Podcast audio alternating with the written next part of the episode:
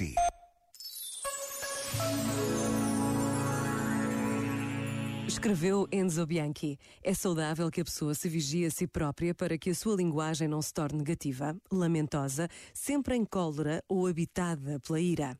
Quem está sempre a lamentar-se vê aos poucos os outros afastarem-se de si, porque ninguém gosta de estar junto de quem somente comunica pensamentos de tristeza ou de lamento. Pelo contrário, é bom comunicar o essencial, simplificar tudo aquilo que se tem para dizer, dizer tudo com calma e doçura e narrar.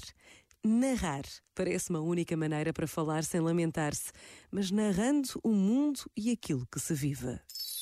Este momento está disponível em podcast no site e na app.